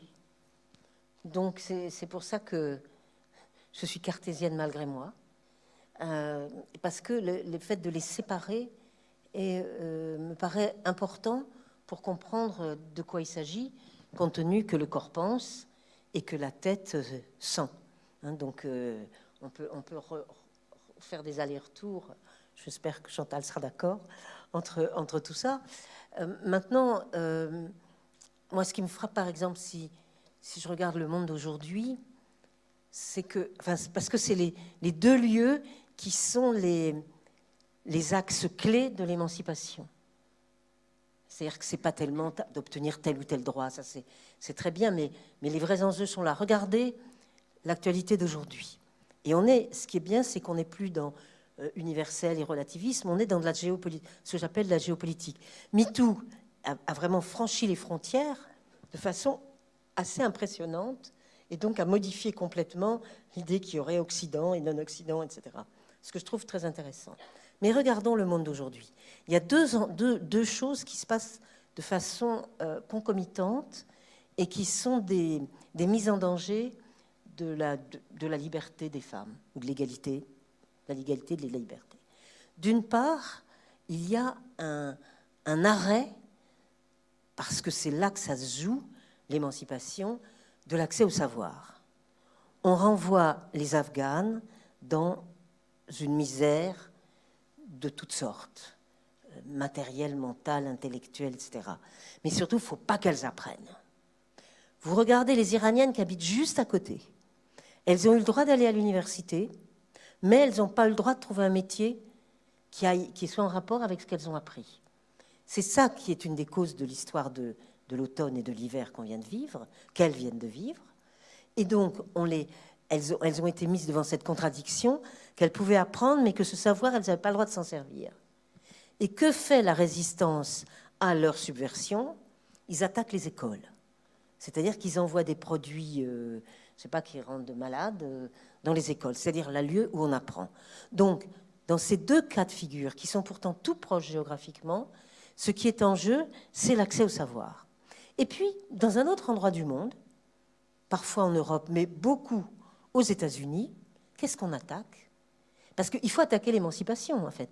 Qu'est-ce qu'on attaque? On n'attaque pas la tête, on attaque le corps. Ah non, arrêtez d'avorter. Ah non, la pilule abortive, il n'en est pas question. Et même peut-être la contraception, c'est un problème. Et État après État, on est en train de, voir de façon hallucinante comment on met en cause un droit qui nous semblait relativement acquis. Donc, eh bien, et même dans nos contrées, où, euh, comme il est dit, qu'on peut mettre euh, ces droits dans la Constitution, mais si on n'a pas les moyens de donner ces droits-là, aussi bien dans les lieux que dans les médicaments, alors ces droits sont mis en cause. Donc le corps et la tête sont mis en cause violemment, au même moment, dans, deux, dans des endroits du monde qui ne sont pas tout à fait les mêmes, mais qui distinguent bien. C'est vraiment les deux, les, deux, les deux, endroits. Après, on peut parler droit de la citoyenneté, droit professionnel, etc. Mais vous voyez bien que c'est des, des façons de décliner les choses les plus importantes qui sont et celles du corps d'un côté et celles de l'esprit de l'autre. Voilà, c'est mmh. ça que je Tout à fait. Euh, donc euh, Chantal Thomas et Geneviève Fraisse, euh, j'aimerais revenir un petit peu en arrière en termes historiques, puisque vous avez commencé l'une et l'autre et poursuivi vos études et vos travaux dans les années 70, à un moment où la voix des femmes commençait à porter dans le débat public. vous parlez, Geneviève Fraisse, dans vos travaux du moment 68, et vous soulignez le déni de la domination masculine dans les discours philosophiques et sociologiques de cette époque. Euh, pourquoi, euh, à, ce moment-là, euh, la, lutte, féministe n'a pas pris son essor et ne s'est pas complètement accomplie dans les pratiques Pourquoi ça a pris tant de temps, en quelque sorte, à, s'accomplir ou, pas? D'abord, je pense que c'était... Je ne serais pas tout à fait d'accord avec votre formulation, on en a parlé tout à l'heure, parce que c'est un moment d'explosion féministe extraordinaire. Et j'ai eu la chance de, le vivre. Je le dis parce que c'était, du développement, de l'épanouissement, qui allait aussi avec 68 et d'autres choses. Donc, moi, je, dirais que c'était au contraire un moment extraordinaire, très différent d'aujourd'hui, euh, sans doute moins fort qu'aujourd'hui, moins dispersé dans l'espace social. C'est là où nos propos se, rejoindront. Ça, c'est certain.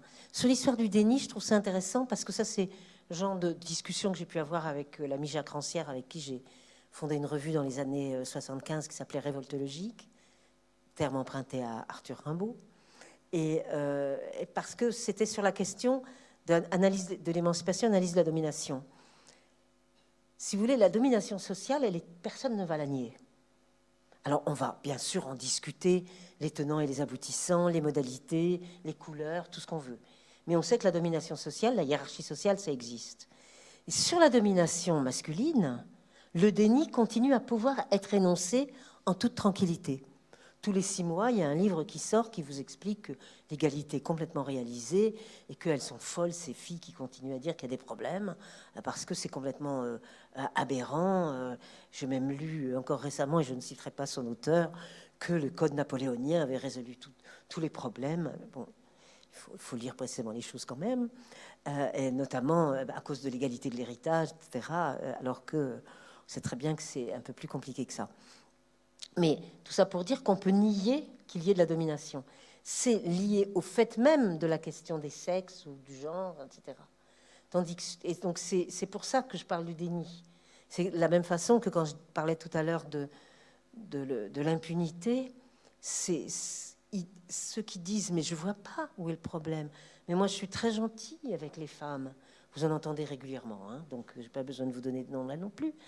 Donc euh, c'est parce qu'ils n'ont pas vu, ils ne veulent pas voir évidemment. C'est possible de, dire que je ne vois pas. C'est pas possible sur la question, sur les questions raciales ou sur les questions euh, euh, sociales, etc. Et c'est typiquement sur cette question-là qu'on peut dire mais non, soit l'égalité résolue, soit je ne vois pas où est le problème. Bon, voilà, donc c'est cette dimension qui, moi, du point de vue de la philosophie, évidemment, me retient. Même si euh, je privilégie l'analyse de l'émancipation et, jamais l'analyse de la domination. Mais si vous voulez une émancipation, quand on a du mal à parfois pouvoir dire où est le problème, ça rend les choses euh, évidemment euh, complexes. Voilà. Chantal, vous, vous avez euh, beaucoup écrit sur euh, des auteurs qui n'étaient pas forcément réputés féministes. Casanova, Sade. euh, Est-ce que vous pouvez euh, nous expliquer peut-être justement la généalogie de, de ce goût pour certains auteurs de, ce, de cette époque Comment vous y êtes arrivé Qu'est-ce qui vous a plu Mais- en eux? C'est la question de aimer son corps. Je crois que nos choix sont et nos choix les plus intellectuels sont euh, indissociables euh, d'une certaine façon de, désirer. Et c'est un des problèmes euh, avec autant je trouve que MeToo a effectivement libéré quelque chose. Je, je pense que les deux, Mai 68 et MeToo, sont complémentaires. Et que 68 a été une extraordinaire libération érotique. Et qu'on on a cru et qu'on pouvait vraiment tout faire. Mais, je, mais dans, ce, dans cet élan, il y avait, en tous les cas, moi j'ai vécu mai 68 d'une manière marginale. C'est-à-dire que les réunions, j'ai trouvé ça pénible. L'atmosphère, je l'aimais. Euh, les livres qui euh, éclataient à ce moment-là euh, m'ont fait beaucoup d'effet. Mais tout j'ai eu un sentiment d'embrigadement aussi. Et, donc c'est vraiment l'aspect fait. Et je me dis que peut-être s'il n'y a pas eu de grande écriture féministe liée à mai 68, c'est qu'il y avait dans l'air euh, peut-être pas une frivolité, mais un goût de jouir dans l'instant. Et ça, ça ne produit pas des œuvres. Et mon, mon- mon désir d'écrire sur, sur Sade, c'est parce que j'ai lu Sade quand j'étais interne, justement, au pensionnat. Et je l'ai lu la nuit et il m'avait été offert par mon amant. Et c'était extraordinaire. Et, donc après, quand le premier sujet de thèse qui m'a paru euh, s'imposer, c'était le marquis de Sade. Et je suis allée voir Roland Barthes et je ne savais pas qu'à ce moment-là, il écrivait aussi sur Sade. Mais Sade, vous, le savez sans doute, ou peut-être, mais aux États-Unis, en ce moment, il y a des groupes qui demandent que les œuvres de Sade soient retirées de la circulation. Donc, c'est une des questions, euh, c'est la question du corps, c'est aussi la question de ce- qui se légifère très difficilement, ou peut-être pas du tout. Et, et, et MeToo, à la fois, euh, est un prodigieux euh, instrument de, de liberté, c'est sûr. C'est aussi, l'autre tranchant, c'est aussi euh, un versant possible de tristesse et de, de méfiance par rapport à ce qui peut, ou du n'importe quoi, avoir une sorte de peur du n'importe quoi. je ne sais pas si c'est très cohérent ce que je dis, mais c'est quelque chose dans aussi ce que je défends dans Sade, c'est l'inouï, c'est justement l'indéfendable. Et c'est aussi ce que Sade a vraiment précisé. Il écrit ça, ça ne veut pas dire aussi qu'il le vit. Et, il faut toujours rappeler que pendant la, la Sade, de tous les enfermements qu'il a eus, il a aussi été enfermé sous la terreur comme modéré. Oui. Vous avez écrit euh, un essai en 2006 qui s'appelle Souffrir, où euh, vous, euh, à travers certains textes, vous explorez, toute la nuance des souffrances sensibles, physiques et morales.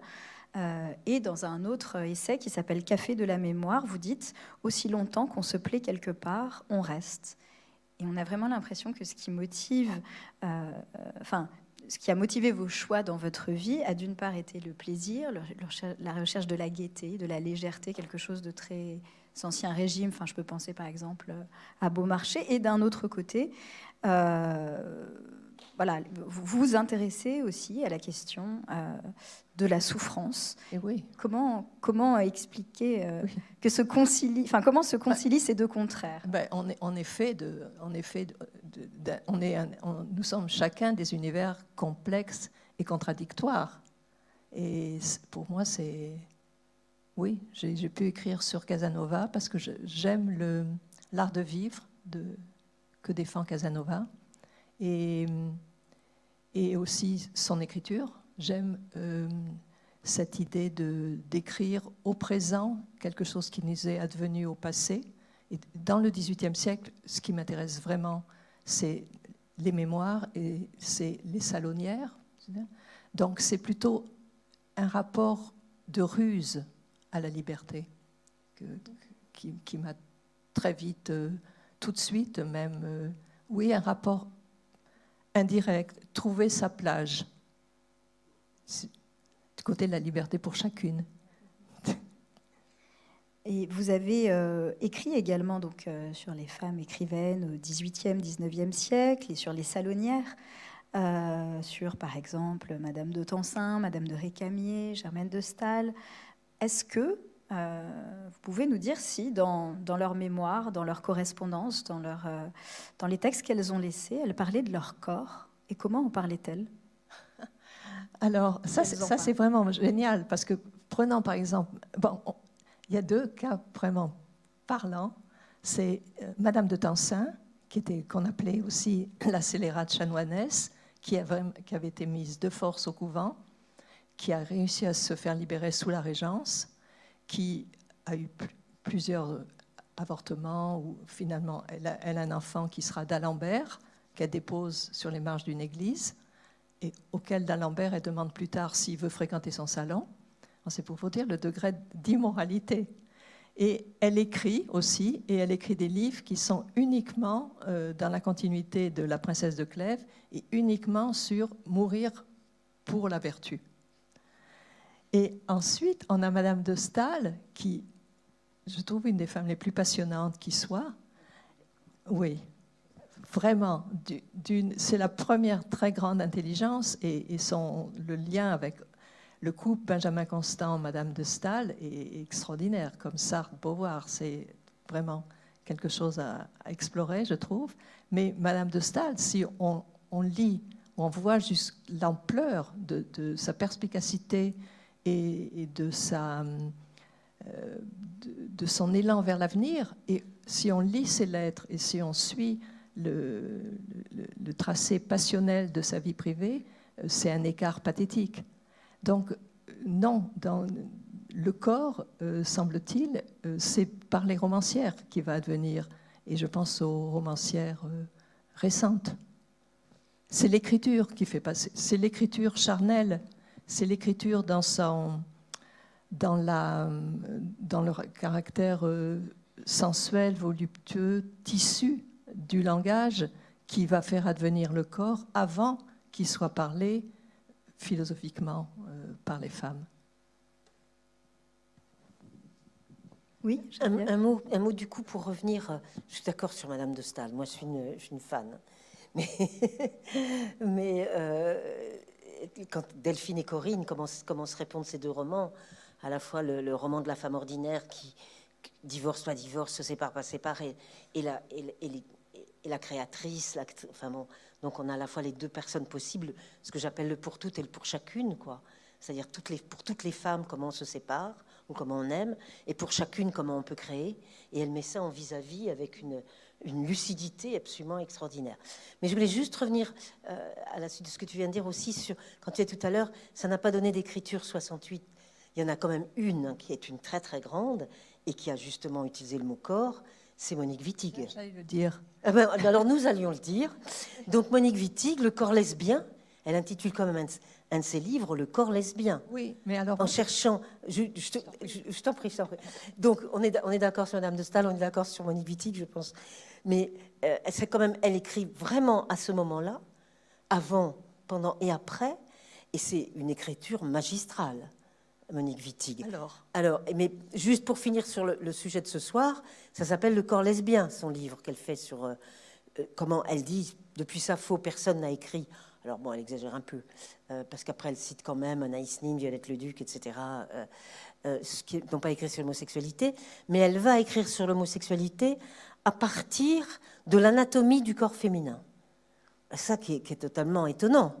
Euh, elle a par ailleurs ce lien avec Nathalie Sarraute, qui est si je trouve très, très intéressante, tu en sais certainement plus que moi là-dessus, mais, mais donc, ce qui sont quand même des écrivaines absolument, stupéfiantes de cette euh, période. Euh, et, et donc le corps lesbien, elle va, elle va donc intituler un livre avec le mot corps.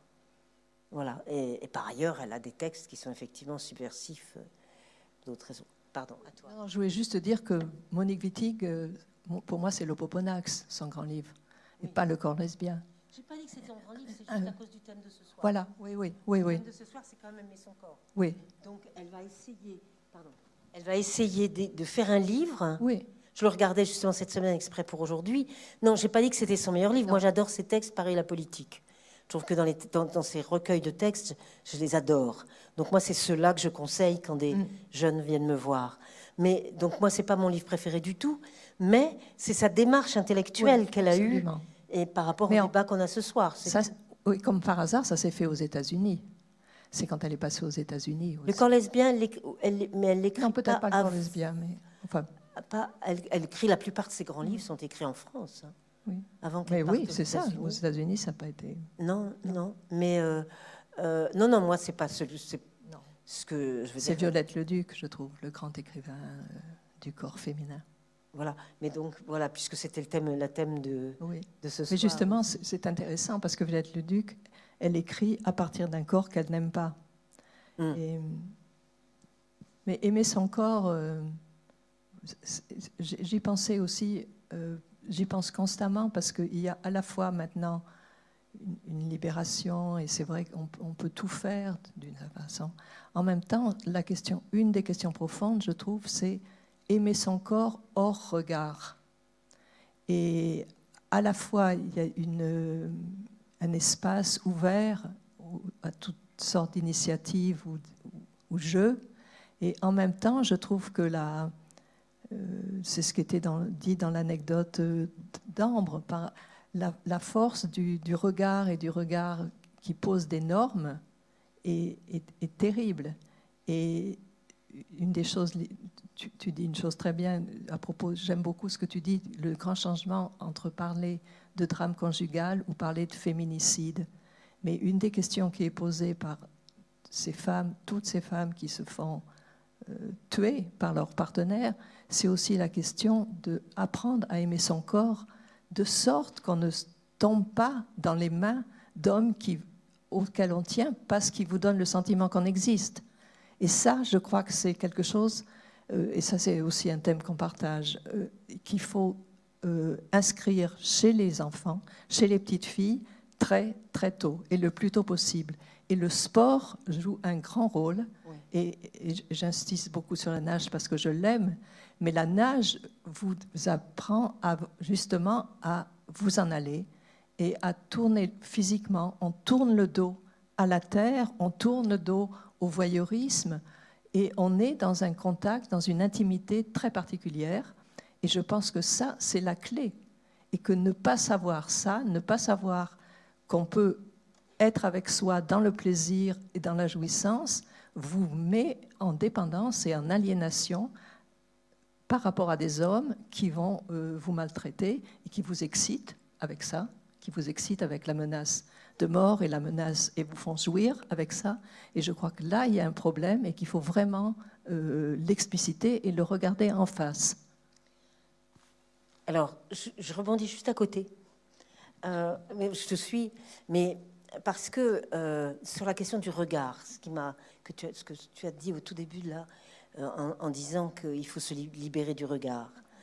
Et en fait, dans tous mes travaux, c'est chez les artistes femmes que je l'ai trouvé, cette libération du regard, parce que non seulement elles vont se libérer du regard tel que tu le décris, c'est-à-dire euh, subjectivement, etc., mais aussi, alors d'ailleurs, il faut aller voir l'exposition Germaine Richier, euh, qui est inimaginable. Comment on a- Actuellement à Paris. actuellement à- Centre à- au Centre Pompidou. Pompidou.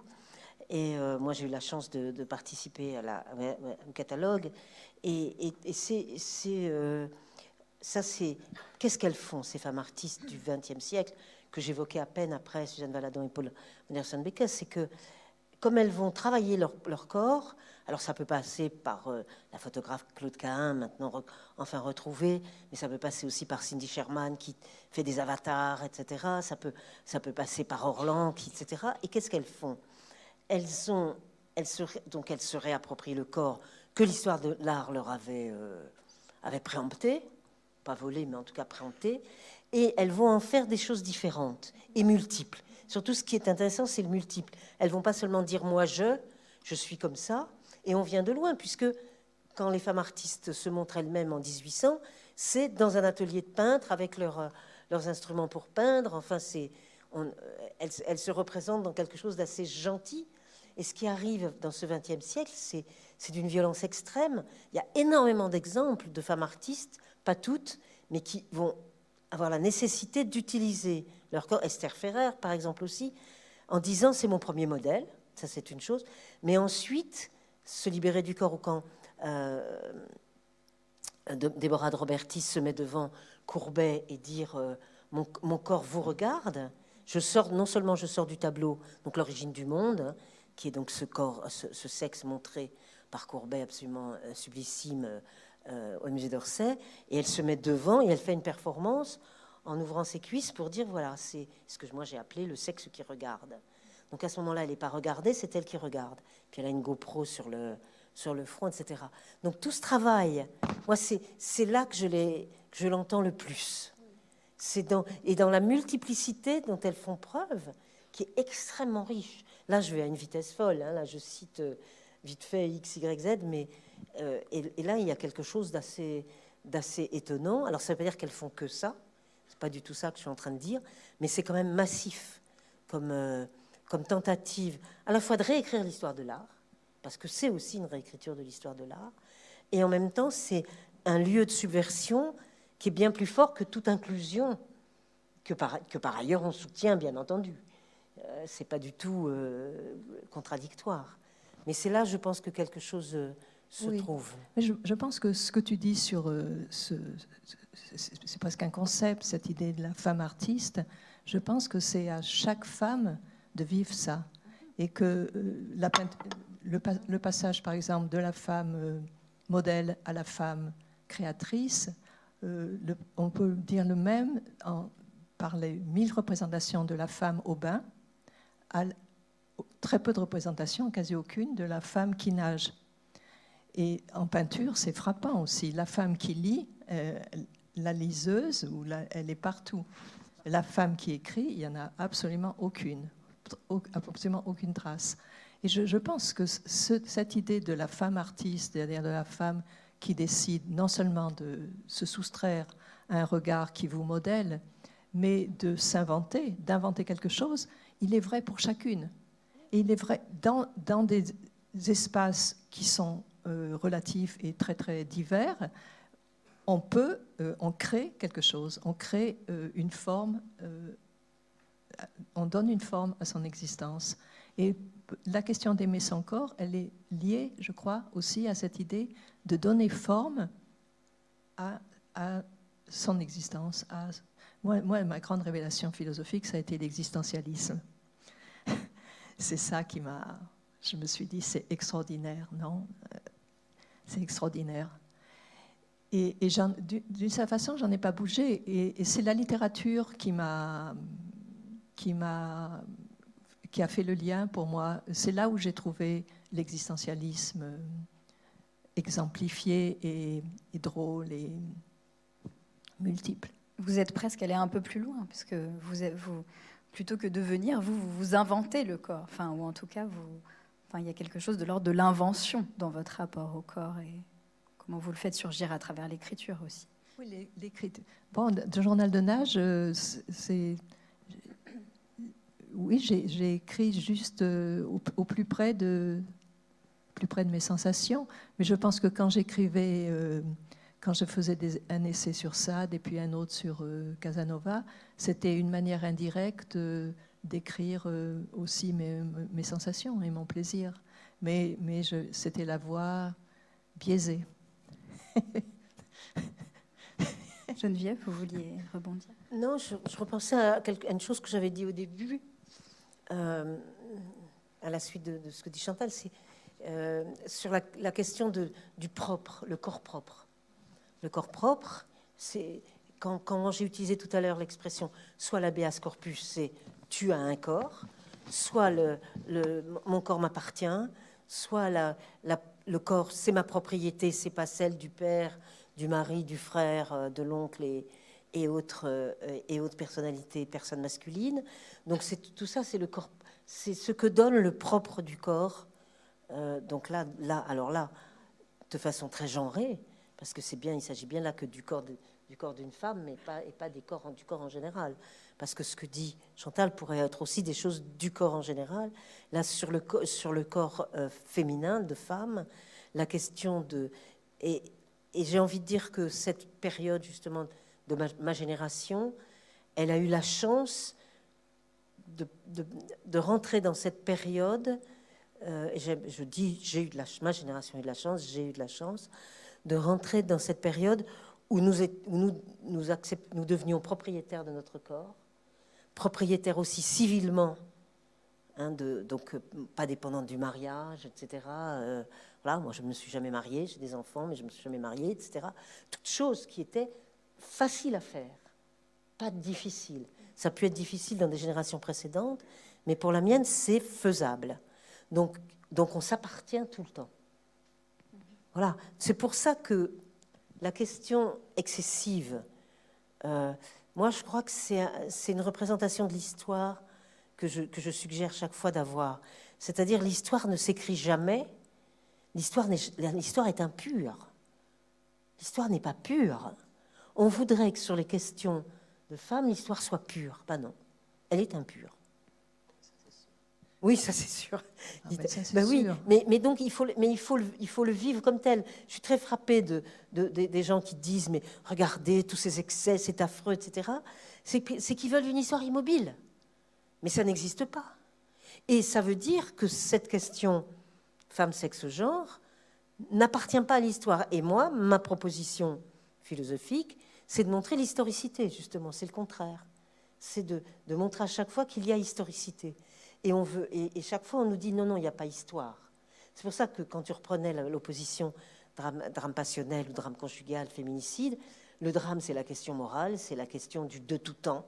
Et le, le féminicide, c'est pas de tout temps, c'est une structure qui peut bouger. Et, donc c'est et puis à qui on donne un nom politique. Donc on passe au politique. Donc si on passe au politique, on passe à ce qui peut faire histoire. Mais mais là, euh, c'est une bataille qui n'est pas du tout gagnée. Il y aurait encore énormément de choses à dire, mais peut-être avant de passer la parole au public pour quelques questions, si certaines personnes veulent réagir, j'aimerais peut-être que l'on s'attarde rapidement sur euh, une toile datant de 1897 de Félix Vallotton. Euh, oui, on va nous, nous donner l'image donc de cette toile qui s'intitule La maîtresse et la servante euh, de Félix Vallotton, qui représente donc euh, deux femmes, euh, toutes les deux nues, l'une de face et l'autre de dos. Est-ce que Geneviève, vous voulez éventuellement commenter cette toile que vous avez donc vous, vous en avez par- brillamment parlé dans la sexuation du monde. Et surtout, et c'est devenu la couverture Oui. de la réédition d'un de mes livres en poche au seuil, qui était euh, Femme toute main, mon premier livre, euh, sur la question du service domestique et de la question de la démocratie. Et là, c'est dans la réédition qu'ils ont faite il y a deux ans. C'est toutes les histoires des couvertures, c'est toujours passionnant. On vous propose, puisque c'est sur la domesticité, on propose une affreuse petite femme tellement malheureuse et qu'elle est tellement paumée et dans cette domesticité de malheur. Moi, je dis non, pas du tout. C'est pas du tout ce que je suis en train de réfléchir. Je réfléchis sur ce que c'est que la notion de service par rapport à la notion de la démocratie.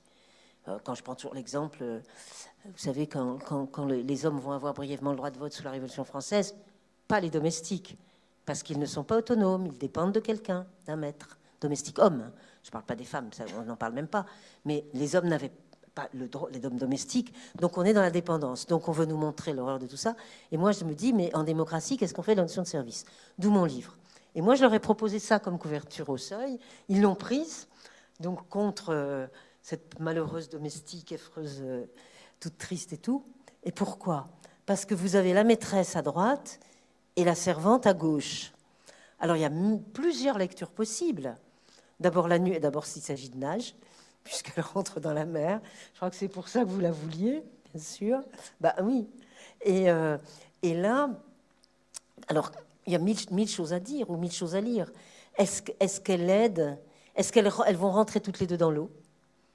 Est-ce qu'elle aide la maîtresse à rentrer dans l'eau?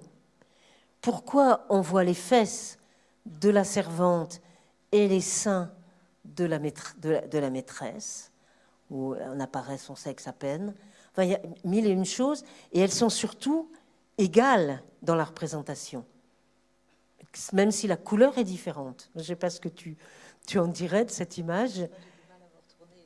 Ah oui, tu as mal au dos. Mais, mais euh, et, bon, moi j'étais ravie, évidemment, ça correspondait complètement à ma thématique de mettre cette. Non pas que je veuille les rendre égales, mais que c'est la question du lien, de la relation. Ce qui, dans l'émancipation, est on, réfléchit souvent en termes de droits individuels. Et là, c'est comme le, quand je travaillerai sur le consentement, c'est pareil. Là, c'est poser la question de la relation. Vous vous rappelez effectivement que là, elles sont deux. Alors qu'en général, on représente la femme seule. Bien sûr. Et puis même l'émancipation, c'est l'accès individuel à telle ou telle possibilité. J'en parlais à l'instant avec la question de l'appropriation et du propre. Et la démocratie, c'est aussi la question du lien. Quand j'ai fait mon livre sur le consentement, donc avant MeToo, c'était pareil. C'était qu'est-ce qu'un lien euh, en politique, quoi. Et euh, sur la question genre, c'est évident que c'est drôlement problématique. Non, mais là, on peut écrire toute une histoire. Ah Plusieurs. Ah, plusieurs. alors, vas-y, écris-les. Non, mais ça peut être aussi le, début d'une histoire d'amour. Le début L'histoire d'amour, je veux bien, mais le début Pourquoi pas? C'est multiple, en tout cas. Là, il est très fort, hein, Valoton. Ah, il est très fort. Il est très Sur les petites filles aussi. Oui. C'est un, peintre extraordinaire des petites filles. Mais, mais ce tableau, il est, il, est, il est, génial quand même. Et aussi la femme qui a la tête dans son armoire. J'adore ça. Une femme euh, en, en longue robe qui, qui veut ranger son armoire, mais en réalité, on comprend que l'armoire la possède. Elle est possédée par son armoire. Mais là, en même temps, on peut regarder le deux visages aussi. C'est-à-dire que la servante a l'air plus souriante, sans qu'on voit son sourire, et l'autre, elle est plus inquiète. Mais c'est pour ça qu'elle est. Ambre, c'est pas ça Si. La servante rougit. Elle rougit ou bien elle est rouge de plaisir Ah Autre possibilité. mais, mais en tout cas, la maîtresse, elle n'est pas marrante. Bah, elle a l'air. Euh, peut-être que l'eau est froide, tout simplement. oui, c'est ça. Je la comprends. Absolument. Oui, parce qu'elle elle, a sa jambe qui avance comme ça. oui, c'était génial de prendre, de prendre cette C'est magnifique. Ouais, mais c'est extraordinaire. C'est pour ça que j'ai gagné contre la malheureuse domestique qu'on voulait absolument me mettre en couverture par rapport à ça. C'était pas difficile de gagner, hein, comme, comme, petite bataille. Alors, on va, on va donner la parole au public. Euh, je crois qu'il y a un micro qui circule. Si certains, certaines d'entre vous veulent euh, réagir.